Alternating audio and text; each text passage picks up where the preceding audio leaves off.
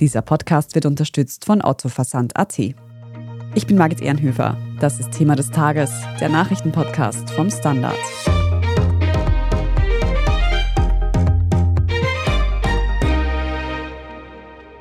Viel Gemüse, wenig Fleisch, am besten gar keinen Zucker. Ernährungstipps gibt es wie Sand am Meer. Und obwohl die meisten Menschen eigentlich wissen, was in puncto Essen gut und was weniger gut für den Körper ist, ganz einfach ist es dann doch nicht, sich daran zu halten. Vor allem, wenn Lebensmittelkonzerne mit immer neuen schmackhaften Angeboten locken. Aber wie gesund ist eigentlich Österreich? Wir sprechen heute darüber, was hierzulande auf den Teller kommt und welche ernährungsbedingten Krankheiten in Österreich häufig auftreten. Wir fragen nach, inwiefern die Lebensmittelindustrie beeinflusst, mit was wir unsere Körper füttern und warum regionale Produkte oft teurer sind als importierte Waren. Und wir geben Tipps, wie eine Ernährungsumstellung vielleicht doch noch gelingen kann. Pia Kruckenhauser, du bist Redakteurin im Gesundheitsressort vom Standard. Ernährst du dich eigentlich gesund, beziehungsweise wie sehr achtest du auf deine Ernährung? Ich würde schon sagen, dass ich mich gesund ernähre soweit. Ich esse eher wenig Fleisch, ich esse viel Gemüse, ich koche regelmäßig frisch. Ich achte darauf, dass meine Lebensmittel aus biologischer und regionaler Landwirtschaft kommen. Dazu mache ich dann immer wieder ein bisschen Intervallfasten. Das heißt, ich esse am Abend nichts und mache lange Essenspausen, einfach weil ich merke, dass mir das gut tut. Das baue ich auch ganz bewusst in meine Tage ein. Wenn ich weiß, ich habe am Abend nichts vor, dann esse ich etwas später zu Mittag und dann habe ich am Abend keinen Hunger mehr. Und ich habe einfach im Laufe der Jahre gelernt, was meinem Körper gut tut und was er gar nicht verträgt. Ich weiß zum Beispiel, wenn ich nicht zum Kochen komme oder nur kalt esse und jause, dann werde ich bald grantig. Das tut mir auch nicht gut. Ich kriege auch Bauchweh. Das geht einen Tag, im Sommer maximal zwei. Gut, aber dann reicht es auch. Und ich achte einfach darauf, dass ich diese Dinge nicht mache, von denen ich weiß, dass sie mir nicht gut tun. Aber sicher, ich habe auch meine Laster. Ich mag guten Wein sehr gern. Ich genieße es sehr zum Essen, ein gutes Glasel zu trinken. Das können auch manchmal zwei oder drei werden. Und ich bin eine echte Naschkatze. Ohne Kuchen oder Süßes bin ich nur ein halber Mensch. Aber es ist schon so, ich erlaube mir das regelmäßig, direkt nach dem Essen. Also da gibt es jetzt nicht, ach nein, du hast schon Schokolade gegessen, das darfst du jetzt nicht, sondern ich esse es, aber halt direkt nach dem Essen durch habe ich dann keinen Heißhunger. Und das funktioniert recht gut. Und dann hält sich auch dieser Süßgusto in Grenzen. Man weiß inzwischen ja auch aus der Forschung, dass das sehr gesund ist. Der Insulinspiegel steigt dann nicht so an, der ist ja sowieso schon oben. Wenn ich dann eine Rippe Schokolade esse, dann steigt er nicht so wahnsinnig an, wie wenn ich das drei Stunden später machen würde. Das heißt, das ist auch wissenschaftlich erwiesen. Natürlich ist es nicht gut, Zucker ist nie gut, aber dass es in Ordnung ist. Und viel besser, als wenn man so gegen den akuten Hunger nascht oder am Nachmittagstief. Das klingt großteils auf jeden Fall schon sehr vorbildlich. Wenn wir das jetzt mehr noch auf die faktische Ebene heben, gibt es denn eigentlich so die richtige Ernährung und wenn ja, wie schaut die aus? Ja, man kann schon sagen, dass es eine richtige Ernährung gibt und die ist auch für alle mehr oder weniger gleich. Das heißt, man sollte gemüsebasiert essen mit viel pflanzlichem Eiweiß. Fleisch und Wurst sollten sehr selten auf den Teller kommen. Wurst so wenig wie möglich, Fleisch ein, zweimal die Woche. Dann kommen dazu pflanzliche Öle und Fette. Idealerweise sind die Öle kalt gepresst. Man sollte frisch kochen, moderate Portionen essen. Alkohol und Zucker gibt es wenig. Das sind wirkliche Genussmittel und Fertiggerichte und Hochverarbeitetes sollte man außerdem so gut es geht meiden. Dann ist auch noch so ein Anhaltspunkt, da kann man sich das leicht merken, man sollte möglichst bunt essen. Das heißt viele verschiedene Gemüse und Früchte. Da bekommt man nämlich dann automatisch eine große Auswahl an sekundären Pflanzenstoffen, Mineralstoffen, Vitaminen und Ballaststoffen, die für die Verdauung gut sind und auch für das Darmmikrobiom. Und eine echte Geheimwaffe gibt es, das ist frisch fermentiertes, also Sauerkraut, Kimchi isst man gern, diese Dinge und möglichst nicht pasteurisiert, weil da sind Milchsäurebakterien drin, die sind extrem gut für die Bakterien im Darm, die für uns wiederum gut sind. Genau, und dann sollte man halt eben möglichst frisch kochen, regelmäßig essen mit mehreren Stunden Pause dazwischen, also nicht den ganzen Tag über dahin snacken, sondern lieber eine ordentliche Portion, die einen auch satt macht Und es ist auch gut, wenn man ab und zu sehr lange Essenspausen macht. Also wirklich am Abend auf das Essen verzichtet, auch keine Getränke zu sich nimmt, die kalorienhältig sind und das bis zum nächsten Tag durchhält. So 12 bis 14 Stunden zumindest wären ideal. Da kann dann der Stoffwechsel altes Zellmaterial abbauen, das beschädigt ist und das ist eine echte Gesundheitsprophylaxe. Man nennt das die Autophagie. Da hat man sogar einen Nobelpreis dafür vergeben, für diesen Prozess, für die Entdeckung. Und da gibt es viele wissenschaftliche Daten dazu, dass das wirklich förderlich ist für die Gesundheit. Klar, man braucht noch mehr Forschung, aber das ist schon recht abgesichert. Und diese Richtlinien für gesunde Ernährung, die gelten wirklich für alle. Aber man muss trotzdem sagen, dass nicht jeder Organismus gleich reagiert auf diese Dinge weil da spielen natürlich auch sehr viele genetische Faktoren mit. Es ist de facto so, dass manche empfindlicher auf Kohlenhydrate reagieren zum Beispiel als andere. Das sind diese Menschen, die immer sagen, bah, ich brauche einen Kuchen nur anschauen und schon werde ich dick. Das ist nicht erfunden oder eingebildet, sondern da gibt schon Voraussetzungen, die dazu führen, dass man leichter zunimmt. Also es sind auch die Menschen, die leichter zunehmen, die auch wirklich immer wieder mal Heißhungerattacken haben. Da spielen auch die Hormone eine Rolle und die grundlegende Zusammensetzung des Mikrobioms im Darm. Aber da geht es dann eigentlich viel mehr um das Thema Gewicht und Figur, weniger um das Thema Gesundheit. Weil rein von der Ernährung her ist das, was ich vorher beschrieben habe, für alle gesund und die richtige Art und Weise. Dann gibt es da ja noch ganz andere Aspekte bei der Ernährung. So viel zur Theorie. Schauen wir uns an, wie das in der Praxis funktioniert. Wie sieht denn eigentlich das typische Essverhalten der Österreicher und Österreicherinnen aus? Ich bin ja überzeugt, Schnitzel und Erdäpfelsalat, das ist mehr ein Mythos als tatsächlich Wahrheit. Naja, dass es ein Mythos ist, das glaube ich nicht ganz, aber es gibt wohl sehr starke Unterschiede zwischen den Generationen. Es ist auch ein Schichtenthema und natürlich gibt es ein sehr starkes Stadt-Land-Gefälle. Und der Schnitzel ist ein bisschen arm, weil es muss immer als urösterreichisches Symbol herhalten. Da tut es mir fast leid. Ich mag es nämlich auch wirklich gern ab und zu. Und nur am Rande, Erdäpfelsalat ist sogar wirklich gesund, weil wenn man Erdäpfel kocht und die dann kalt werden lässt, dann ernährt das genau die Darmbakterien, die einem gut tun. Und Erdäpfel haben auch überhaupt nicht viele Kalorien, das ist ein totaler Mythos. Kalorien hat ja nur das Fett bzw. das Öl, das man zur Zubereitung verwendet. Also den Erdäpfelsalat bitte lasst euch ruhig schmecken. Sehr gut. Tatsächlich ist es so, dass die klassische österreichische Küche eher deftig ist, also recht fleischlastig. Da wird auch viel gern mal mit Schweineschmalz gekocht und das ist sicher nicht gesund. Das ist aber das, was heute übrig geblieben ist, seit Fleisch sehr gut und günstig verfügbar ist und ein Alltagsprodukt geworden ist. Es gibt nämlich auch ganz viele traditionelle vegetarische Gerichte und Gemüsegerichte, zum Beispiel Krautfleckerl oder Fisolengulasch, Kohleintopf, Erdäpfelgulasch, Kärntnernudeln, um nur ein paar zu nennen.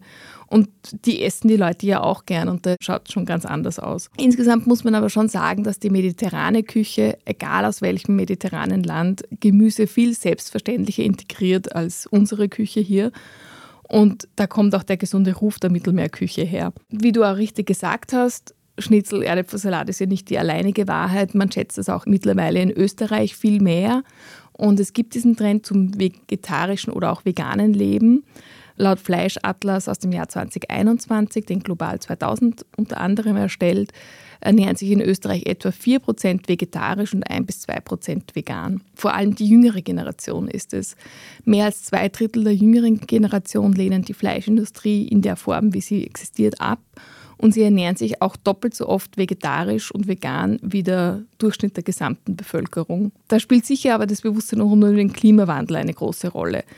Die gesunde Ernährung ist schon auch ein Thema, aber ich bin mir nicht sicher, wie sehr die da im Vordergrund steht. Es gibt nämlich da schon auch sehr, sehr viel Falschwissen, weil nicht wenige glauben ja, wenn sie sich vegetarisch ernähren, ist das automatisch gesund. Das stimmt aber nicht. Zucker ist auch vegan und es gibt extrem viele vegetarische und vegane Fertiggerichte, die auch sehr breit genossen werden. Also aus gesundheitlicher Sicht ist Fleischverzicht super, aber er ist definitiv nicht der alleinige Weg zum Glück. Und ab und zu Biofleisch ist auch sicher nicht schädlich. Das ist wahrscheinlich genauso ein falsches Denken, wie wenn man sagt, wenn man Fleisch isst, hat man automatisch alle Nährstoffe. Kann genauso ja, falsch liegen. Damit. Genau, im Gegenteil. Also das ist. Ja.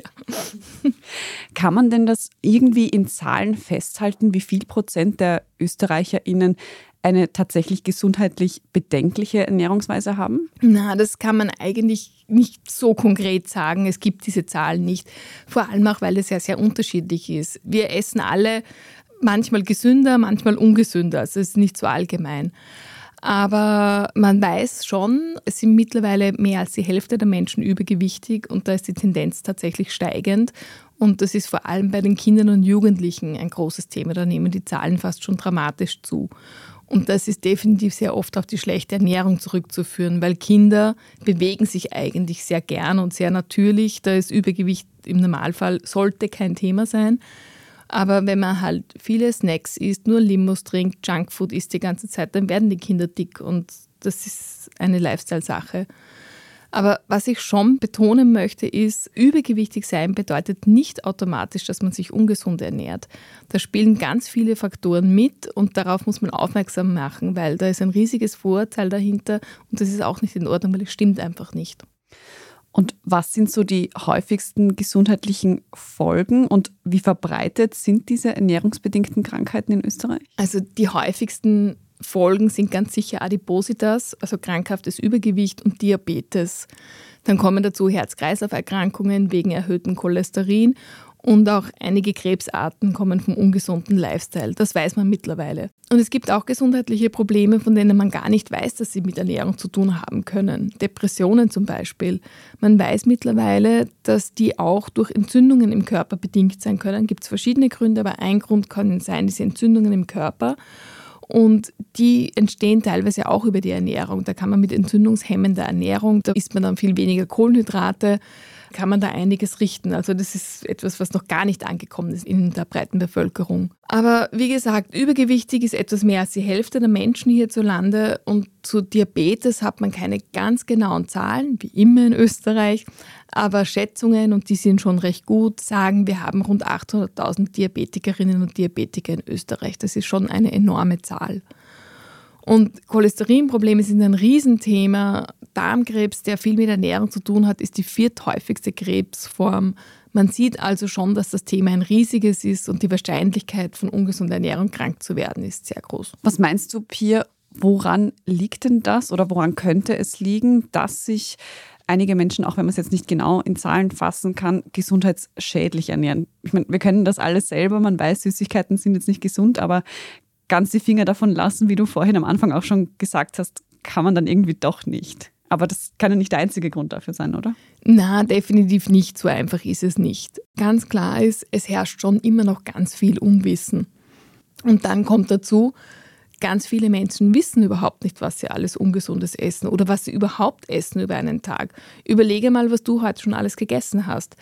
War da der spontane Griff in die Schokolade dabei? War Zucker im Kaffee?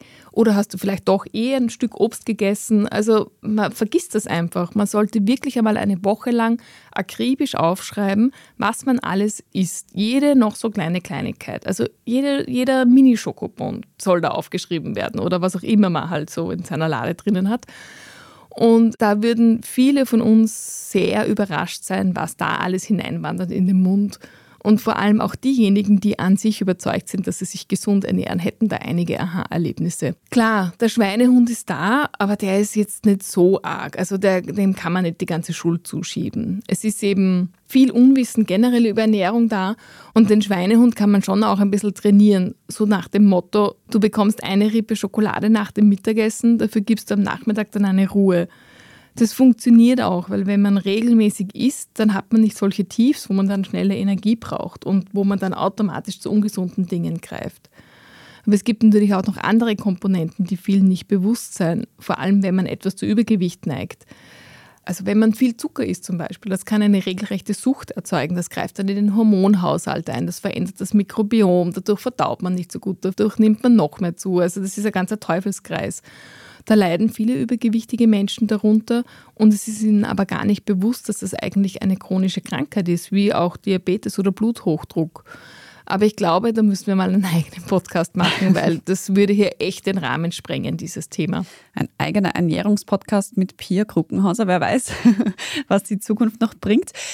Wir machen jetzt eine kurze Werbepause und dann sprechen wir noch darüber, was denn eigentlich die Lebensmittelindustrie zu unserer Ernährung beiträgt. Und am Ende gibt es noch Tipps, wie eine gewünschte Ernährungsumstellung vielleicht doch noch klappen könnte. Wir sind gleich zurück. Eine kleine Geste für deine beste Freundin? Otto. Ein Leuchten in Papas Augen? Otto. Ein Lächeln auf den Gesichtern deiner Liebsten? Otto. Einfach Freude schenken. Große Geschenkideen zum kleinen Preis. Otto Versand AT. Finde ich gut. Regina Bruckner aus der Standard Wirtschaftsredaktion. Unsere Ernährung hängt ja auch ganz stark davon ab, was der Lebensmittelmarkt überhaupt zu bieten hat und was wir uns auch leisten können. Was würdest du sagen, inwiefern liegt es auch an der Nahrungsmittelindustrie, ob wir uns gesund ernähren oder eben nicht? Das ist eine schwierige Frage, weil einerseits stimme ich dir natürlich zu, zumindest was verarbeitete Lebensmittel betrifft, weil das Angebot kommt ja tatsächlich aus der Industrie. Wir reden jetzt da von der fertigen Knödelmischung, die ich nur mit Wasser ergänzen muss oder von dem Fischstäbchen, die ich in die Pfanne werfe oder von der Fertigsuppe oder all den Süßigkeiten, von der Schokolade über die Keksal. All das kommt aus der Lebensmittelindustrie. Und das sind ja auch Lebensmittel dabei, bei denen man nicht sofort an industriell veränderte Nahrungsmittel denkt, obwohl sie eben durch Kochen, durch Backen, durch Fermentieren oder durch Konservieren haltbarer gemacht werden oder auch im Geschmack verändert wurden. Zum Beispiel denke ich da an Käse, an Brot, an Schinken. Dann gibt es wieder welche, da wird einem ohne viel nachzudenken klar, dass es sich um Lebensmittel handelt, die mehrere Verarbeitungsschritte durchlaufen haben, die also auch viele Zutaten und Zusatzstoffe enthalten. Dazu gehören zum Beispiel Wurstwaren, Fleischprodukte, Backwaren, Softdrinks, Eiscreme, Süßigkeiten, Tiefkühlpizza. Ich glaube, da ist jedem klar, dass da auch viele künstliche Zusätze hineinkommen und die sollen den Lebensmitteln Geschmack geben. Die sollen den Geschmack verstärken, sie sollen sie haltbarer machen und sie sollen sie natürlich auch optisch aufpeppen, weil wer will schon ein lätschertes Fischstäbchen am Teller liegen haben?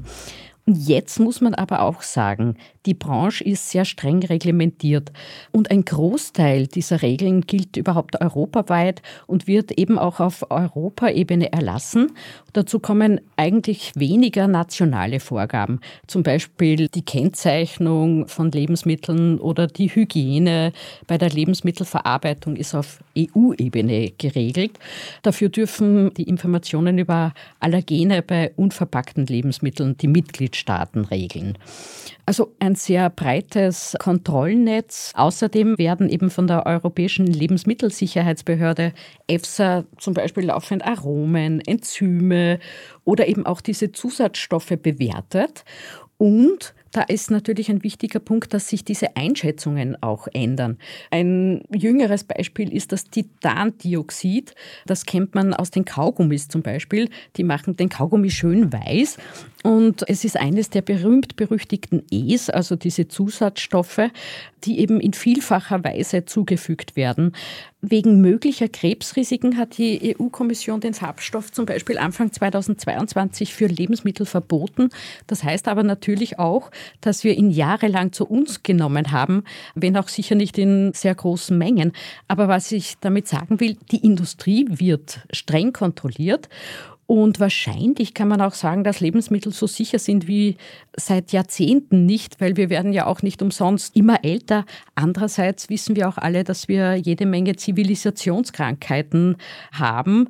Das bedeutet, dass dieses ganze System immer wieder auch neu überprüft werden muss.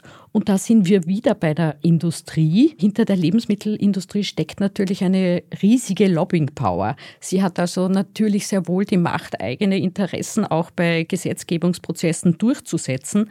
Und da ist es eben dann besonders wichtig, dass man auch auf kritische Stimmen hört, also auf NGOs, die eben warnen vor bestimmten Zusatzstoffen. Und wirklich der wichtigste Punkt und der letzte ist, wenn es um gesunde Ernährung geht, weil das kann jeder und jede von uns sofort umsetzen. Gesünder ist es, möglichst un- oder wenig verarbeitete Produkte zu konsumieren. Und sehr oft ist es tatsächlich auch günstiger, als verarbeitete Lebensmittel zu konsumieren. Also da können wir uns auch selbst an der Nase nehmen. Also wenn man sich das überlegt, ein Großteil der Produkte, die man im Supermarkt wahrscheinlich findet, braucht man die eigentlich? Ich stelle das jetzt mal in Frage. Wir haben vorhin schon gehört, am besten ist es, viel Gemüse zu essen, viel selber zu kochen. Aber wenn ich mir jetzt zum Beispiel das Gemüseregal anschaue, dann gebe ich zu, in letzter Zeit greife ich da immer weniger zu Bioprodukten oder regionalen Produkten, weil ich es mir einfach nicht mehr leisten kann, weil das alles immer teurer wird. Und da frage ich mich schon, warum ist es denn überhaupt so, dass ein regionales Bioprodukt teurer ist als zum Beispiel irgendein Gemüse, das quer über den Ozean geflogen wird? Das ist eigentlich gar nicht so schwierig zu beantworten. Fangen wir einmal damit an, dass in Österreich die landwirtschaftlichen Produzenten verhältnismäßig klein sind. Also selbst wenn wir von einem Großlandwirt reden, ist er wahrscheinlich nicht einmal halb so groß wie ein wirklicher Großlandwirt im Norddeutschland oder in Ostdeutschland oder in Holland zum Beispiel. Das heißt aber, Massenproduktion auf riesigen Plantagen, das geht da bei uns einfach nicht so leicht. Und Massenproduktion ist einfach billig. Das heißt, wenn solche Produkte von wirklich großen Produzenten kommen, und das sind wirklich oft echte Riesen, dann ist das einfach billiger. Also ein super gutes Beispiel ist die Banane. Die kommt von weiß Gott woher. Trotzdem kostet die Banane zum Teil weniger als die steirischen Äpfel. Also ein Grund tatsächlich die Riesenproduzenten. Und dann kommt natürlich auch dazu, dass Arbeit in Österreich teuer ist. Das schlägt sich auch auf die Preise, obwohl die Landwirte ja schon sehr viel automatisiert arbeiten und wie wir wissen, die landwirtschaftlichen Hilfskräfte auch bei uns jetzt nicht superfürstlich bezahlt werden. Aber im Vergleich zu einer Kraft zum Beispiel in China ist das einfach noch immer viel. Oder nehmen wir zum Beispiel die Äpfel aus Chile. Auch die können wir im Handel bei uns kaufen. Warum? Die kommen zu uns deswegen auch in den Handel, weil eben bei uns im Winter keine Äpfel wachsen. Der Konsument ist aber mittlerweile gewöhnt, das ganze Jahr über Äpfel zu essen. Und deswegen bekommen wir diese Äpfel aus Chile zum Beispiel. Und die werden natürlich mit Containerschiffen nach Europa gebracht. Aber genau diese Containerschiffe, kostet das nicht extrem viel eigentlich? Der Transport, das ist halt ein wichtiger Bereich im Dienste des freien Welthandels. Das waren die Segnungen der Globalisierung, von denen wir natürlich auch alle profitiert haben. Aber er ist eben günstiger zum Teil als die Lagerhaltung. Und insofern haben wir als Produzentenland, also was den Preis betrifft, sehr viel schlechtere Karten. Wenn wir uns zum Beispiel die Steiermark anschauen als Kernland des Obstanbaus, da sind das verhältnismäßig kleine Betriebe und auch wenn wir alle immer sagen, es geht alles in Sachen Klimaschutz viel zu wenig schnell voran, es passiert trotzdem was. Also Biodiversität wird wichtiger. Die Produzenten betreiben die Lager vermehrt über alternative Energien und all das kostet einfach auch Geld, das am Ende auf die Produktkosten geschlagen werden. Also es ist eigentlich eine einfache, wenn auch nicht unbedingt eine kurze Antwort. Also man sieht auf jeden Fall, dass sich die Vor- und Nachteile einer globalisierten Welt auch im Ernährungssystem widerspiegeln. Unbedingt. Jetzt hast du vorhin schon gesagt, in der Lebensmittelindustrie ist eh schon sehr viel reglementiert und geregelt. Und wir haben heute im Podcast auch noch Unterstützung von eurer Praktikantin im Wirtschaftsressort, Pauline Severin. Darum frage ich dich jetzt die nächste Frage. Könnte denn der Staat hier eigentlich auch im Sinne einer Ernährungspolitik eingreifen, zum Beispiel als Teil des Gesundheitssystems? Also dazu fällt mir das umstrittene Thema Werbung gleich ein, das zwar nicht in erster Linie Ernährungspolitik wäre, aber auf Umwegen doch eine wirkungsvolle Maßnahme im Sinne der Gesundheit. Nämlich anders als in Ländern wie Norwegen, Schweden oder Großbritannien ist Werbung in Österreich für Limonaden, Junkfood und Süßigkeiten, die speziell auf Minderjährige abzielt, nicht verboten. Und da hat sich die Industrie bisher nur eine freiwillige Selbstverpflichtung auferlegt, die heuer auch auf soziale Medien ausgedehnt wurde. Aber das könnte man durchaus noch verschärfen. Ein weiteres Thema wären Schockbilder. Die kennen wir von Zigarettenpackungen. Die gibt es hier seit 2016. Wie wirksam solche Abschreckbilder wirklich sind, ist allerdings sehr umstritten und auch nicht eindeutig nachweisbar. Wo der Staat vernünftig eingreifen könnte, das wären Steuern. Wir essen oft zu süß und zu fettig zum Beispiel. Dabei ist aber wichtig, dass bei neuen Steuern niemanden Nahrungsmittel mit jetzt hohem Zuckergehalt, Süßigkeiten, Softdrinks oder Soßen verboten werden sollen. Aber wenn es gelingt, Menschen zu gesünderem Essen zu bewegen, dann haben eigentlich alle etwas davon. Jetzt nicht nur der Einzelne, weil man weniger oft krank wird, sondern auch die Gemeinschaft. Gleichzeitig wäre natürlich auch die Frage, wie man stattdessen gesunde Produkte attraktiver machen könnte. Und da müsste man eigentlich schon bei der Kindergarten- und Schuljause ansetzen, um was es in Schulen an Essen überhaupt ein Angebot gibt. Außerdem wäre es auch ein guter Ansatz, den Spieß umzudrehen. Also anstatt jetzt nur ungesunde Produkte teurer zu machen, könnte man auch Obst und Gemüse oder generell Bioprodukte noch mehr staatlich subventionieren, als sie eigentlich eh schon sind und die Leute daher zu gesünderen Einkäufen motivieren. Genau. Da gibt es also doch einige Stellschrauben, an denen man drehen könnte. Dann kommen wir noch zum Thema Fleisch. Wir haben es vorhin schon kurz angesprochen vor allem junge Leute ernähren sich auch vermehrt vegetarisch oder vegan. Und beim Thema Fleisch geht es ja auch oft um Ethik und nicht nur um Gesundheit. Pia, wenn man nun Fleisch essen möchte, was würdest du sagen, worauf sollte man da aus gesundheitlicher Perspektive achten? Ich denke, dass sich die gesundheitlichen und die ethischen Argumente bei diesem Thema bis zu einem gewissen Punkt sogar decken. Also wenn man nicht komplett auf Fleisch verzichtet wegen des Tierwohls. Aber wenn man sagt, okay, ich möchte ethisch korrekt sein, aber doch ab und zu Fleisch essen, dann ist das eigentlich ein gesunder Umgang mit Fleisch. Also wenn man Fleisch isst, sollte es aus nachhaltiger und biologischer Haltung sein oder man isst überhaupt wild, das in der freien Natur geschossen wurde. Das Fleisch sollte sehr selten auf den Teller kommen, maximal zwei bis dreimal pro Woche, am besten überhaupt so wie früher der Sonntagsbraten. Und Wurstwaren sollte man aus gesundheitlicher Sicht überhaupt weitgehend meiden. Da sind Pökelsalze drinnen und die werden in Mengen eingesetzt, die nicht gut sind für uns. Und dann gibt es noch das Thema Fisch, weil das ist ja am Ende des Tages auch Fleisch, würde ich jetzt einmal zumindest sagen, es ist zumindest ein Tier. Und da wird ja so oft gesagt, mindestens dreimal pro Woche Fisch essen aus gesundheitlicher Sicht wegen der Omega-3-Fettsäuren. Da muss man ganz klar sagen, das ist so ein Blödsinn. Und zwar deshalb, weil welchen Fisch essen wir? Wir essen Fisch, der aus Zucht kommt. Und in der Zucht wird der Fisch teilweise sogar vegetarisch gefüttert. Das bedingt auch ganz viele Krankheiten. Die Omega-3-Fettsäuren kommen aber aus den Algen im Meer, die zuerst das Plankton frisst und dann der Fisch. Also da ist eine lange Kette davor.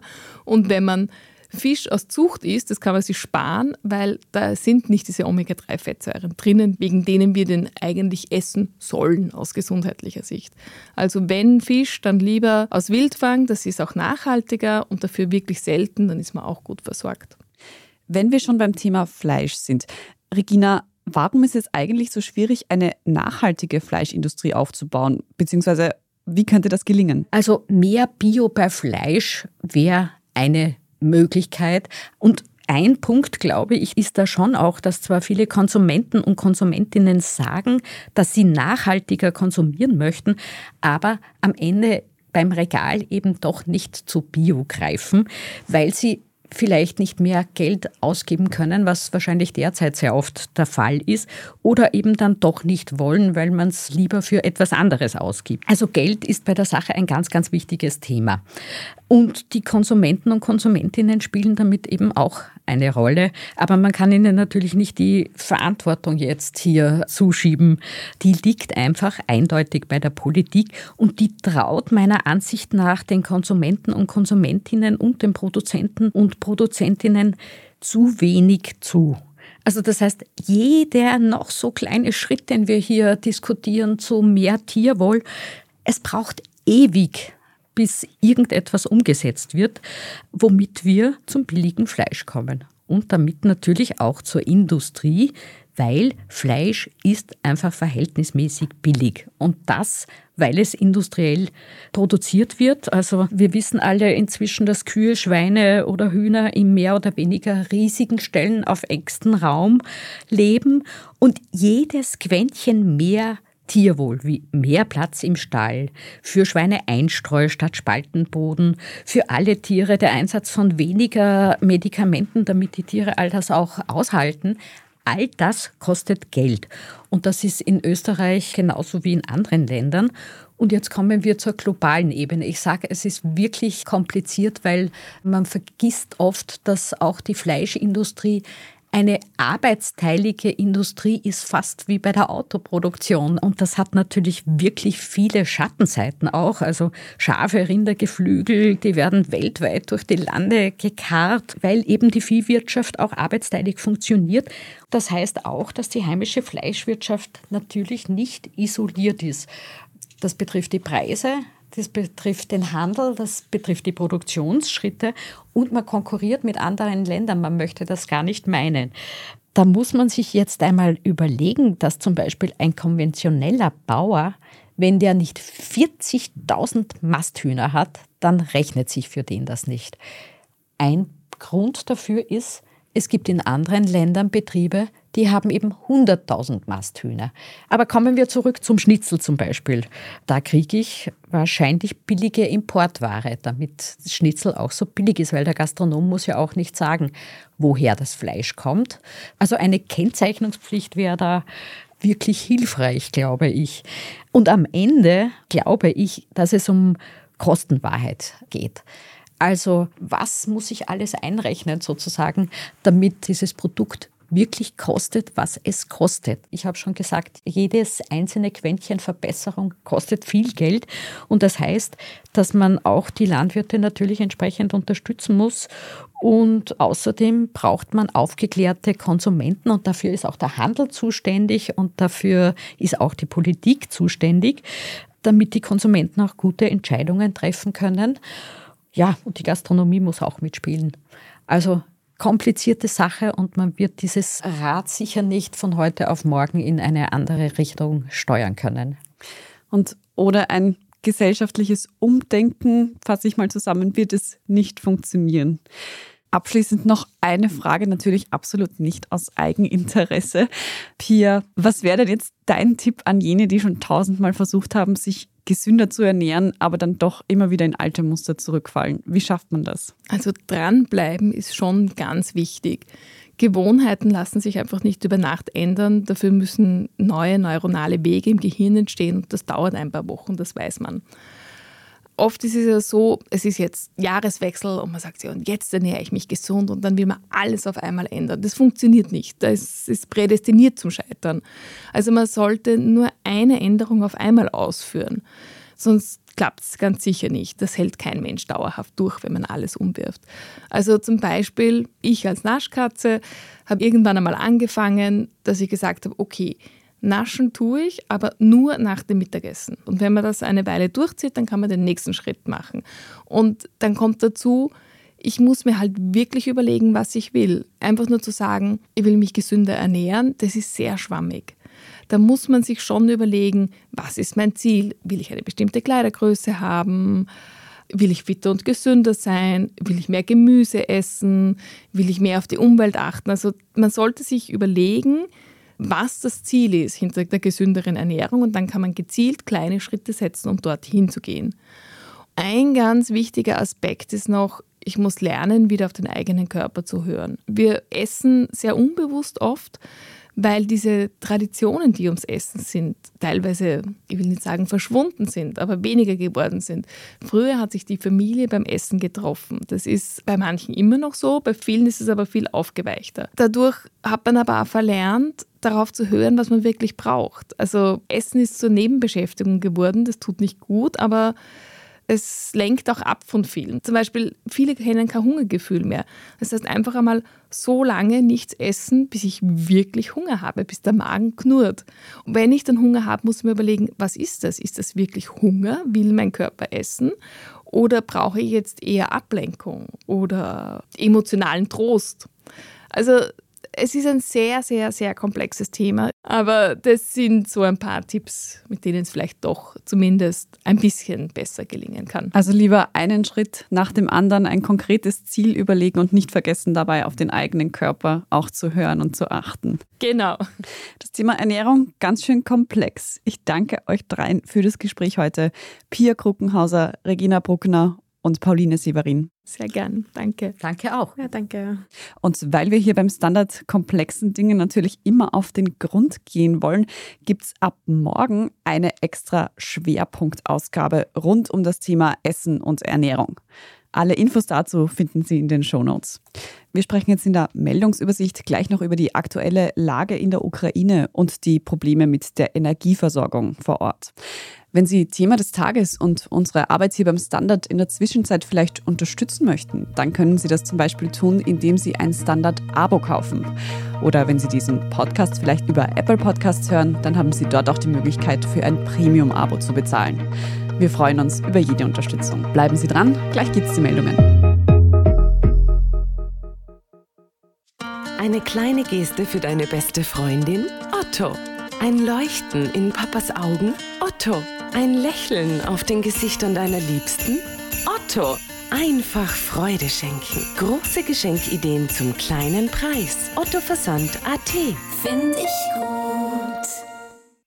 Und hier ist, was Sie heute sonst noch wissen müssen. Erstens, in der Ukraine sind die Hauptstadt Kiew und weitere Teile des Landes auch heute Freitag noch ohne Strom und fließendes Wasser. Russische Raketenangriffe haben die Infrastruktur des Landes schwer beschädigt. Doch es gibt auch gute Nachrichten. Laut dem Energieministerium sind drei ukrainische Atomkraftwerke, die nach russischen Angriffen vom Stromnetz getrennt worden waren, am Donnerstagabend wieder ans Netz gegangen. Präsident Volodymyr Zelensky verkündet unterdessen, dass sich an den ukrainischen Kriegszielen nichts geändert hätte. Er strebt noch immer die Befreiung der Halbinsel Krim an. In der gerade erst zurückeroberten Stadt Cherson sind unterdessen sieben Menschen bei Raketenangriffen getötet worden. Zweitens, der harte Winter, der der Ukraine bevorsteht, dürfte auch wieder mehr Flüchtlinge nach Europa führen. Österreichs Sozialminister Johannes Rauch von den Grünen unterstützt nun den Vorschlag von AMS-Chef Johannes Kopf, Vertriebene aus der Ukraine in die Sozialhilfe aufzunehmen. Es dürfe da keine Denkverbote mehr geben, sagt der Gesundheitsminister im Interview mit dem Standard. Zuvor hatte sich auch Arbeitsminister Martin Kocher von der ÖVP vorsichtig positiv zu dieser Möglichkeit geäußert. Generell gibt es bei der ÖVP dazu aber unterschiedliche Ansichten. Das ganze Interview mit Johannes Rauch lesen Sie auf der Standard.at. Und drittens, heute am 25. November ist Internationaler Tag gegen Gewalt an Frauen. 28 Frauen sind in Österreich im Jahr 2022 bereits getötet worden. Im Durchschnitt gab es zwei bis drei Femizide pro Monat. Unser Schwesterpodcast Inside Austria erzählt aktuell in einer Serie zu Frauenmorden den Fall einer Wienerin, die von ihrem Ehemann getötet wurde. Die erste Folge ist bereits erschienen und morgen folgt Teil 2. Zu hören überall, wo es Podcasts gibt. Alles weitere zum aktuellen Weltgeschehen lesen Sie wie immer auf der Standard.at. Falls Sie noch Feedback oder Anmerkungen für uns haben, dann schicken Sie diese gerne an podcast.derstandard.at. Wenn Ihnen ein Thema des Tages gefällt und Sie keine weitere Folge mehr verpassen möchten, dann abonnieren Sie uns am besten gleich dort, wo Sie den Podcast gerade angehört haben. Und wenn Sie möchten, dass wir noch viel mehr Leute mit unserer Arbeit erreichen können, dann lassen Sie uns am besten auch eine gute Bewertung da. Das hilft unserer Sichtbarkeit nämlich sehr. Ich bin Margit Ehrenhöfer. Danke fürs Zuhören und bis zum nächsten Mal.